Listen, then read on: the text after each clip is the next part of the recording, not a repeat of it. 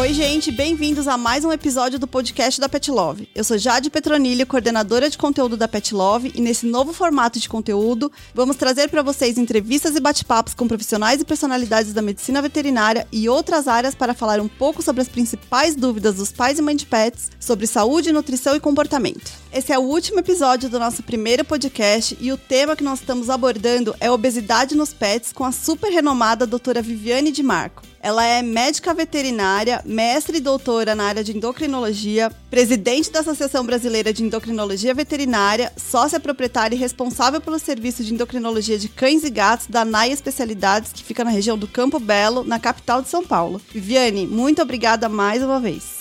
Olá, pessoal. Olá, Jade. Obrigada de novo. Obrigada, Pet Love. Pena que é o último episódio, né? Então vamos tentar aproveitar ao máximo aí esse bate-papo. Essa transmissão especial tem o patrocínio e o apoio da Royal Canin, uma das maiores fabricantes mundiais de alimentos de alta qualidade nutricional para cães e gatos. Você encontra todos os produtos da Royal Canin, tanto para obesidade quanto de mais linhas, na nossa plataforma www.petlove.com.br. E aproveitem para seguir a Pet Love no Instagram, arroba petlovebrasil.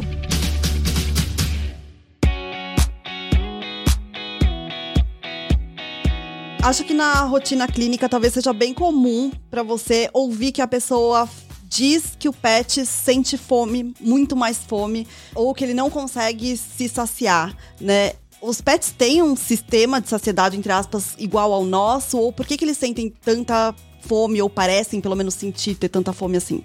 Sim, eles têm, fisiologicamente é muito parecido. Mas realmente isso é um grande desafio, porque tem alguns animais que eles têm realmente muita fome, né? Que se não tiver associado à doença, né, que seria o hiperadrenocorticismo ou Cushing, é realmente comportamental dele, talvez seja uma predisposição genética para ele ter de repente até alguma alteração a nível do centro da saciedade uhum. que faça com que ele peça alimento com mais frequência, né? Então, nesse caso, Aí, mais importante ainda, utilizar o alimento específico para obesidade, porque, como eu falei, por ele ter menos caloria, ele vai ingerir uma quantidade maior, e quanto maior o volume, mais eu consigo fracionar ao longo do dia. Tá. E além disso, vai ser uma dieta com características, né, tanto da morfologia da ração em si, do croquete da ração, mas também com um teor de fibra elevado, que são fatores que vão auxiliar na indução da saciedade. Uhum. Esses animais que são muito ansiosos, a gente indica fracionar a dieta aí umas três, quatro vezes ao dia, quando é possível. Tá. E uma coisa também muito interessante que nós usamos na prática são aqueles brinquedinhos que você coloca a ração dentro, né? Tem os brinquedinhos que você coloca a ração seca e tem outros que você coloca o alimento úmido dentro. Uhum. Pode até congelar isso, né, no congelador. E em momentos que ele fica muito ansioso, sozinho, você dá para ele ficar brincando com aquilo e ao mesmo tempo ingerindo, né? Ele vai lambendo aquilo até descongelar, leva um tempo, eles gastam uns bons 15, 20 minutos lá. Então ele come mais devagar distrai ele, isso também ajuda na indução da saciedade. E outra coisa também, às vezes tem animal que é muito ansioso, mas não obrigatoriamente ele está com fome. Tá. Às vezes ele late muito, ele pede muito. O proprietário sabe exatamente reconhecer quando é fome ou não. Uhum. Mas às vezes é o momento de pegar esse animal, levar ele para fazer um passeio na rua, brincar, estimular alguma outra atividade para distraí-lo, né? Ao invés de dar já o alimento logo de cara. Porque também, se aquele animal pidão que fica com a cabeça no seu colo enquanto você tá comendo, se nesse momento você dá qualquer coisa para ele, ele sempre vai pedir. E você acaba reforçando esse comportamento. Exatamente. Né? Você faz um reforço positivo de um comportamento alimento que não é bem-vindo. Então, na hora que você está se alimentando, preparando os alimentos, ideal que o animal não esteja por perto, ou se tiver, ignora, não troca olhar com ele, né? Porque ele faz essa comunicação também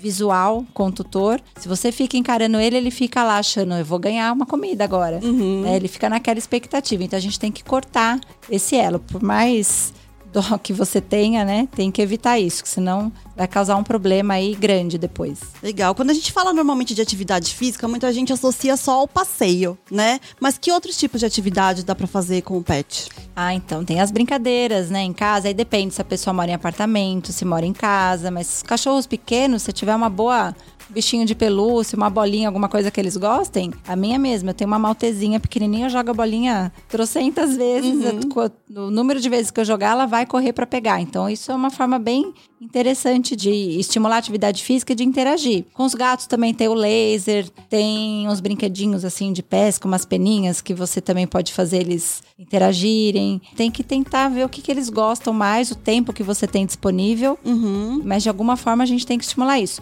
Casos mais graves de obesidade, né? Porque tem animais que não conseguem nem andar. Tá. Então aí não tem como a gente recomendar atividade física. Nesses casos, a gente indica uma avaliação também por um veterinário fisioterapeuta para fazer atividade na esteira aquática, quando não é possível esteira terrestre e outras formas aí também de atividade com acompanhamento, porque esse animal vai ter que ser condicionado inicialmente para depois a gente poder iniciar um programa real aí de atividade física, né? Então tem diversas maneiras para dependendo da espécie e do grau de obesidade que esse animal apresenta.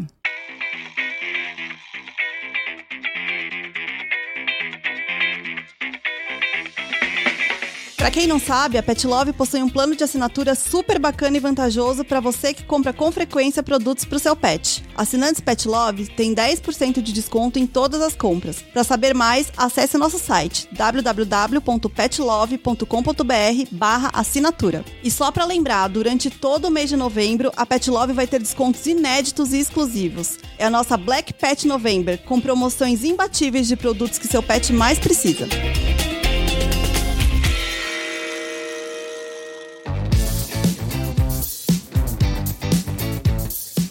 Na sua opinião, ou se você soubesse se existe algum estudo ou pesquisa relacionado a isso, você acha que os pets também associam a comida a prazer e felicidade? Essa pergunta é difícil, mas talvez sim, né? Não é que eles precisam daquele alimento, mas da mesma forma que a gente interpreta que a gente está agradando ele, dando um alimento, às vezes ele interpreta que ele está nos agradando, aceitando aquilo que a gente está dando para ele também, né? uhum. né? Então, mas na maioria das vezes é o contrário, mas é, é o, somos nós, né? É o tutor, é o proprietário que acaba associando muito o alimento ao afeto.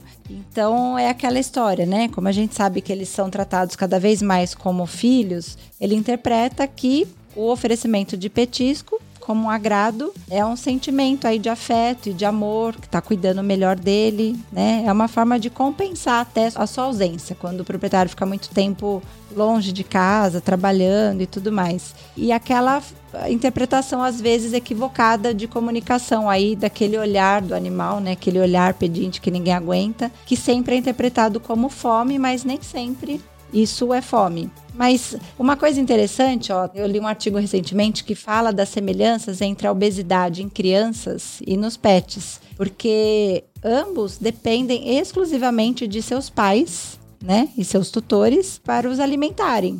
Então eles compartilham também o mesmo ambiente, o mesmo estilo de vida, os mesmos hábitos alimentares, né? Então os animais respondem a táticas de condicionamento, né?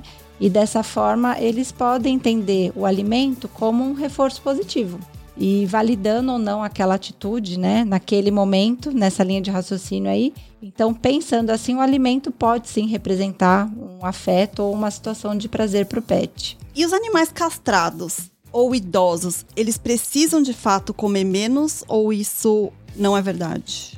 Olha, animais castrados, eles devem comer uma dieta com baixa densidade calórica mas não necessariamente comer menos. E também isso depende totalmente do score de condição corpórea, porque tá. também não é 100% dos cães que são castrados que engordam. Então, se ele é castrado, mas o score dele tá ok, mantém ele na dieta que ele já estava. Se é um animal com predisposição a ganhar peso, aí você já institui uma dieta de baixa caloria para evitar aquele ganho de peso que nós conversamos aí anteriormente. Uhum. E quanto menos calórico for o alimento, maior o volume que será oferecido. Então, isso é bom. E, e, e, isso porque também, né, como nós já explicamos na nossa conversa aqui, após a castração, com a queda dos hormônios sexuais, vai ocorrer sim um aumento do apetite, diminuição do gasto energético. Então, isso favorece realmente o ganho de peso. Então, para prevenir a obesidade, o ideal seria utilizar os alimentos da linha light, vamos dizer assim, ou se o animal já está acima do peso, talvez até um voltado para obesidade, dependendo do score de condição corpórea. Agora, os animais idosos, eles têm que ter um programa alimentar de acordo com a sua faixa etária, tem alimentos próprios para cada faixa de idade, uhum. mas sempre a gente deve levar em consideração também o seu score de condição corpórea, a sarcopenia, que é a perda de massa muscular que ocorre né, nos animais idosos, que ocorre na velhice, e prováveis doenças aí frequentes da senilidade, como doença cardíaca, doença renal, doença ortopédica. Então, por exemplo, as cardiopatias e nefropatias tendem a levar à falta de apetite e perda de peso, em situações mais extremas. Já as artroses, que limitam a mobilidade do animal, favorece o ganho de peso. Então você tem que interpretar, além da idade dele, qual que é a situação né, clínica desse animal. Então, sempre é importante nesses pacientes geriátricos aí nós solicitarmos um perfil geriátrico completo de exame laboratorial para identificar possíveis doenças associadas, para daí sim escolher a melhor alimentação, a quantidade a ser administrada, né? Por exemplo, existem os alimentos para animais idosos, mas se ele for um doente renal crônico, uhum. dependendo do grau dessa doença renal crônica, ele vai ter que comer o um alimento específico de doença renal. Tá. Mesmo que ele seja obeso. Aí nós utilizamos a dieta mais adequada e fazemos o cálculo. E aí, aí nesse caso, a gente reduz um pouco a quantidade, sim. Né? Então a gente precisa dessa avaliação clínica completa antes de estipular o alimento ideal. Ah, então apesar da gente ter um monte de ração hoje né, no mercado, muito mais do que tinha 10, 20 anos, o ideal é sempre procurar o médico veterinário e seguir a orientação dele a respeito da melhor alimentação para seu pet. Com certeza, porque olha, é, às vezes tem animal que sai de uma clínica veterinária com um diagnóstico de uma cardiopatia. Mas às vezes é uma cardiopatia ainda muito discreta, que não tem necessidade de intervir com um alimento específico para cardiopatia. Só que o proprietário às vezes sai com aquela informação, naquela angústia, né, de tentar fazer o melhor pelo seu animal. Muitas uhum. vezes ele comete um erro. Ele vai numa, numa loja veterinária e compra um alimento para cardiopatia, mas existe um momento certo para indicar essas dietas, né? Então isso realmente precisa do conhecimento, né, da área para saber indicar, orientar de forma adequada. Legal, doutora. Agradeço muito sua participação. Muito obrigada por ter estado aqui com a gente e ter dado tanta informação legal e importante para os pais dos pets. Eu que agradeço. Foi uma delícia conversar sobre o assunto. espero que a gente consiga aí colaborar, né? E que tenha, a gente tenha sido didático o suficiente para que as pessoas, aí, os tutores de cães, a partir de hoje, olhem eles de forma diferente, né? E evitem que eles se tornem obesos para eles viverem melhor e viver mais também. E para você que acompanhou o nosso podcast, muito obrigada pela sua atenção. Espero que você tenha gostado. Até a próxima.